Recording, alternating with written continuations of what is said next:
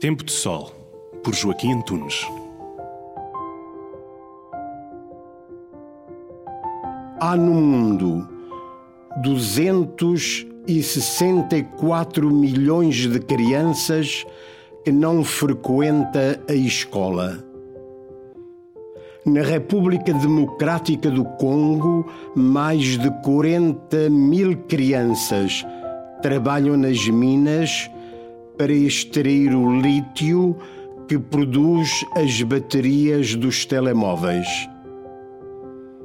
E que vemos nós nos pátios das escolas, nos festivais de música, nas praças das cidades, em toda a parte, senão jovens e adultos hipnotizados pelo ecrã do telemóvel que cadeia é esta que explora uns para obter a matéria e outros para a consumir desenfreadamente? O resultado deste processo é ficarmos próximos dos desconhecidos e distantes dos que nos são próximos.